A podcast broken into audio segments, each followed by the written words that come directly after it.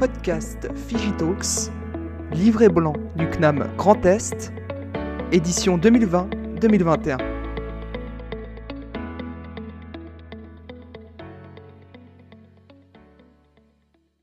Bonjour et bienvenue sur les Figitalks, je suis Léa et je vais vous parler de Smart dans l'épisode 37. Figitalks.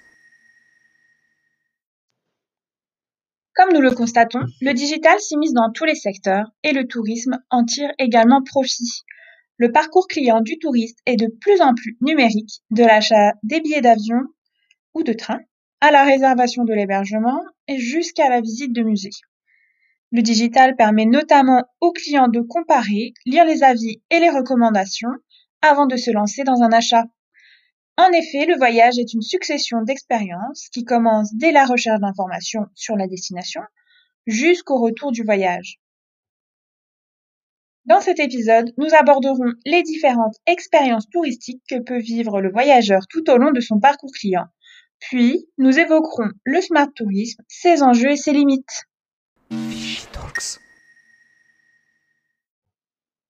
Quel est le parcours du touriste? Dans le tourisme, on remarque que le consommateur adopte encore quelquefois un comportement euh, research online, buy offline. Après avoir fait des recherches en ligne, à travers les réseaux sociaux, blogs et divers sites, le voyageur va se diriger vers son agence pour réserver. Toutefois, à l'heure du tourisme de masse, la communication est souvent stéréotypée. Bouteau, en 2019, explique que depuis la société de consommation et le développement des loisirs, le voyage est représenté par des images de rêve, standardisées. Aujourd'hui, l'avènement des réseaux sociaux amplifie ces phénomènes. Les images partagées par les internautes donnent envie aux touristes de vivre la même expérience que ces derniers. Selon une étude de la société Scofield, 70% des 18-34 ans s'inspirent de posts Instagram pour voyager. De plus, la confiance portée aux avis des internautes est beaucoup plus importante que celle donnée par la marque en elle-même. En France, en 2018, 83% des personnes déclarent que les avis les aident clairement dans leur choix. Ainsi, nos voyages sont influencés par l'avis des autres et par les récits de leurs expériences touristiques. C'est pourquoi la publication de récits expérientiels doit être au cœur de la stratégie inbound des entreprises du secteur. En effet, nous sommes dans l'économie de l'expérience, comme l'exprime Pine et Gilmore dans leur ouvrage The Experience Economy. Les agences vendent des voyages extraordinaires, promeuvent l'excellence, où leurs clients pourront créer des souvenirs et partager des émotions fortes. Cependant, il existe parfois un décalage entre l'expérience vendue et réalisée.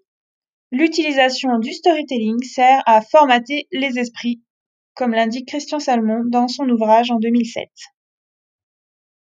L'expérience client est là pour donner un nouvel élan aux destinations et lieux touristiques. Les offres se renouvellent et se différencient pour faire vivre les choses exceptionnelles et mémorables. Delphine Jano nous raconte.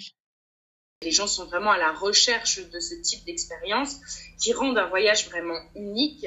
Euh, parce que bon bah voilà, je suis allée voir euh, le Machu Picchu. Oui, j'ai vu le Machu Picchu et il y en a beaucoup qui ont vu le Machu Picchu.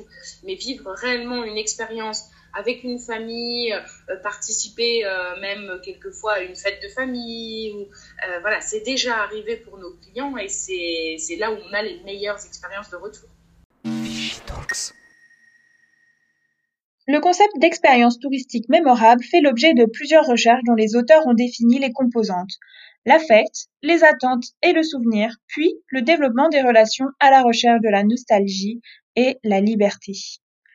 D'autres chercheurs pensent quant à eux qu'une expérience touristique mémorable est en général positive et semble être liée à l'abondance des options de services et aux expériences partagées. Et cela, les compagnies de transport de voyageurs l'ont bien compris. En effet, une fois que vous avez choisi votre destination rêvée, que vous avez réservé votre séjour à l'hôtel, acheté vos billets d'avion, de train, maintenant laissez place au voyage. Prendre l'avion, le train est un moment important de l'expérience touristique. C'est l'une des premières étapes de votre voyage. Les conditions doivent être optimales. Votre trajet se passera-t-il sans encombre jusqu'au lieu d'hébergement? Les compagnies aériennes et la SNCF ont mis en place divers outils pour fluidifier le parcours client dans leur aéroport et gare. Cela passe notamment par de l'affichage du personnel sur les lieux, par la dématérialisation des billets et l'envoi de notifications de rappel qui informent le numéro du quai avant votre départ. Afin de fidéliser leurs clients, les transporteurs de voyageurs ne proposent plus uniquement le trajet d'un point A à un point B, mais vendent une expérience de voyage. Des services sont associés dans le but de satisfaire et accompagner au mieux le voyageur. Location de voiture, bar, wifi à bord, réservation d'hôtels sont proposés sur les applications mobiles. Une fois arrivé à destination, vous continuez à vivre votre expérience touristique à travers les conditions d'hébergement, les visites et activités pratiquées. Les nouvelles technologies optimisent l'expérience client et rassurent. En effet, à l'aide de la réalité virtuelle, il est dorénavant possible de visiter son hôtel avant même d'y mettre les pieds. En B2B, les commerciaux peuvent désormais présenter leur établissement à distance aux agents de voyage, ou alors leur faire visiter l'hôtel comme s'ils étaient sur les salons professionnels. Et en B2C, la 3D est une vraie force pour donner confiance aux clients. C'est un levier d'achat. Selon Benoît Paquet, expert en marketing au Formanam en Belgique, le tourisme expérientiel, c'est donner du sens à la consommation touristique. Il souligne que le tourisme est, par nature, expérientiel, puisqu'il prend sa source dans l'imaginaire, le rêve et le plaisir. Aurélie Debrosse, chargée des publics, nous détaille les solutions mises en place au musée d'art ancien et contemporain d'Épinal pour faire vivre une expérience de visite innovante. Le public aujourd'hui, il a à cœur de, euh, de vivre une expérience particulière, de vivre euh, une, une, une, découverte des, des, collections, puisque là on parle du musée, euh, de manière effectivement un petit peu innovante. Euh, et donc ces dernières années, on a mis en place, euh, alors plus sous forme, on va dire, d'action culturelle, mm-hmm. ce type d'expérience. Donc il y en a plusieurs qui me viennent à l'esprit. Il y a notamment le développement des visites en famille, euh, donc qui sont des visites un petit peu particulières et qui permettent en fait de créer une vraie expérience pour les familles, donc les parents et les enfants euh, ensemble. Ils viennent ensemble et ils découvrent ensemble du coup une partie ou un point des collections du musée. Euh, la thématique des after-work aussi, ces dernières années au musée, donc qui ont pour euh, objectif de toucher, on va dire, euh, un public actif euh, qui sort du travail euh, un vendredi soir et qui a envie de passer un petit moment de détente au sein du musée et de découvrir pareil un angle précis, soit d'une exposition temporaire, soit un élément d'une collection permanente. Nous nous dirigeons vers le smart tourisme. Mais qu'est-ce que c'est? Les nouvelles technologies permettent d'accélérer la vitesse de transmission et de collecte de données, ainsi que l'exécution des calculs réalisés dans les data centers. Avec l'intelligence artificielle, les professionnels peuvent contrôler et perfectionner leurs actions marketing en ligne et limiter le risque lors de la prise de décision. Le smart tourisme provient de trois évolutions majeures, comme l'explique Franck Gervais, ancien directeur de voyage SNCF.fr dans sa conférence tenue aux rencontres du e-tourisme en 2016. La première évolution relève de la technologie qui permet de partager, créer du contenu et être conservé dans le cloud. La seconde avancée est celle des usages, notamment due à la génération des milléniaux qui représentent des personnes engagées, souhaitant donner du sens à leur consommation.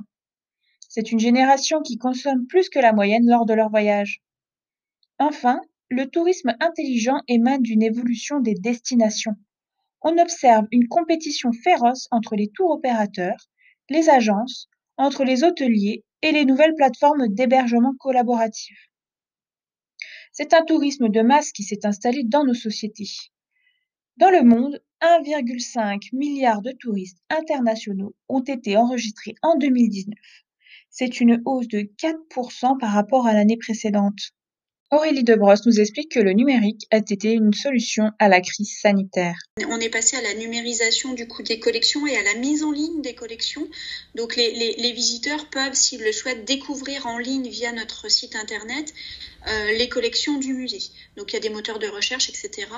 Donc ça, ça a un avantage puisque ça permet effectivement aux visiteurs qui seraient éloignés géographiquement du musée bah, de découvrir les collections. Et d'ailleurs aujourd'hui, dans la dans l'analyse des publics euh, pour les musées, euh, on prend de plus en plus en considération la fréquentation, euh, on va dire, digitale et virtuelle des sites Internet, puisqu'en fait, ce sont des publics à part entière. Le smart tourisme est un concept en plein essor. Les professionnels du tourisme développent leur offre et leurs moyens de communication afin de satisfaire les voyageurs. Toutefois, ces avancées remettent parfois en cause les codes déontologiques et l'éthique. L'intelligence artificielle fait ses preuves dans divers secteurs, mais elle présente la particularité de rendre des techniques de communication très intrusives, comme les publicités, les mails et SMS reçus directement sur le smartphone du consommateur. On remarque une autre forme d'intrusion qui peut être vécue dans les lieux fortement fréquentés. On a déjà tous ou presque partagé les expériences de voyage sur les réseaux sociaux, des lieux qu'on a visités, à la recherche du plus grand nombre de likes. Cela peut être un atout pour un lieu, un territoire qui se voit mis en valeur gratuitement. Mais certaines photographies ont fait le buzz, suscitant l'envie euh, d'autres internautes de se rendre sur les lieux pour prendre leurs propres photos. Les fameux lieux Instagrammables. L'affluence de posts tagués sur le thème du voyage entraîne une stéréotypisation de la communication et de l'offre des agences de voyage. Pour conclure, le touriste devient de plus en plus autonome dans ses pratiques. Il veut s'informer avant de réserver et l'avis des autres compte énormément. Le touriste gagne également en autonomie lors de ses visites ou ses déplacements puisque nombreuses sont les applications disponibles pour fluidifier son parcours, mais également lui apporter une expérience enrichissante. Grâce à l'exploitation des données, ces expériences physiques et digitales personnalisent le parcours client. Elles sont notamment source de satisfaction, et les professionnels du tourisme ont tout intérêt à développer des outils favorisant la création de souvenirs. Enfin, les pratiques liées au smart tourisme garantissent un voyage plus simple et riche en émotions, mais doivent rester dans les règles de l'éthique. Je vous remercie pour votre écoute. C'était Léa dans l'épisode 37 des Figitalks. Merci à toutes et à tous pour votre écoute. Si vous souhaitez découvrir les autres podcasts, vous pouvez vous rendre sur Spotify et taper Figitalks.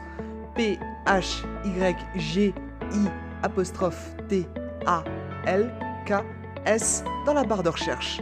Bonne écoute